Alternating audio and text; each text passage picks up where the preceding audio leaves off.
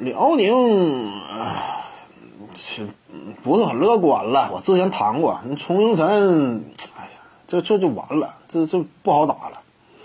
锋线位置太过于薄弱，你经经常看 NBA 的都会清楚，现在锋线位置多值钱。那锋线位置这么一个年轻有活力的防守端，能够起到一定贡献的，三分远射又极为精准啊，能够高质高量完成任务的，少了这么一号人物之后，那你锋线薄弱，你再想征战呢，相当难。其实，在 CBA 当中也是如此，你锋线位置的实力，很多时候呢。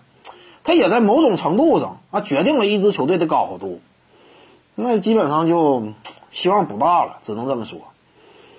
你看其他那些队伍都有锋线当中啊头牌人物，你像什么这个新疆队阿卜杜沙拉木，对不对？再包括可兰白克能够客串一下锋线啊，这种锋位摇摆人呐，这都非常强力的。再包括你像这个广东队的。任骏飞呢稍微差一些，但是也挺有能量。至于说其他的，目前正在养伤阶段，啊，被广东队大部分球员，呃，众望所归的，希望他那能够迎来回归的这个周鹏，他一旦回归的话，那广东队的战斗力必将再上一个台阶。我们也看到了，第一场比赛没有周鹏，那广东都压着辽宁队在打呢。今后一旦周鹏回归，你不要感觉啊，周鹏啊，国际赛场之上如何如何表现不佳呀？拿到 CBA 试试，低位背身单打都有两下子，那可以说绝对的多面手，能够从一号位摇摇摆到四号位，偶尔客串防守一下中锋也不是不行。你别看周鹏瘦了咔叽的，但是呢，力量十足，在 NBA 在 CBA 当中他的对抗那是一点不差的。你这些年看周鹏比赛，你就会清楚，防守端极具能量，进攻端手段愈发全面，哎，什么都会，基本上。那周鹏一旦回归，这就是广东队锋线位置强有力的支撑。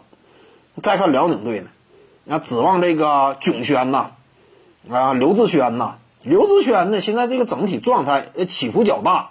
你看主帅郭士强对他的信任程度，哎，也开始有点走低，这个也不清楚具体什么原因。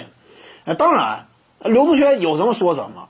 状态好的时候，那场上一把好手。那现在这个状态呢，值得担忧。再有一点，你光指望他呀，他本身这个级别也远远达不到阿卜杜沙拉木啊、可兰白克呀、啊周鹏啊这种档次。那这个辽宁队相形见绌，目前的锋线，尤其国产班底不行。你说争冠呐，当下很难呗。各位观众要是有兴趣呢，可以搜索徐静宇微信公众号，咱们一块儿聊体育。中南体育独到见解就是语说体育，欢迎各位光临指导。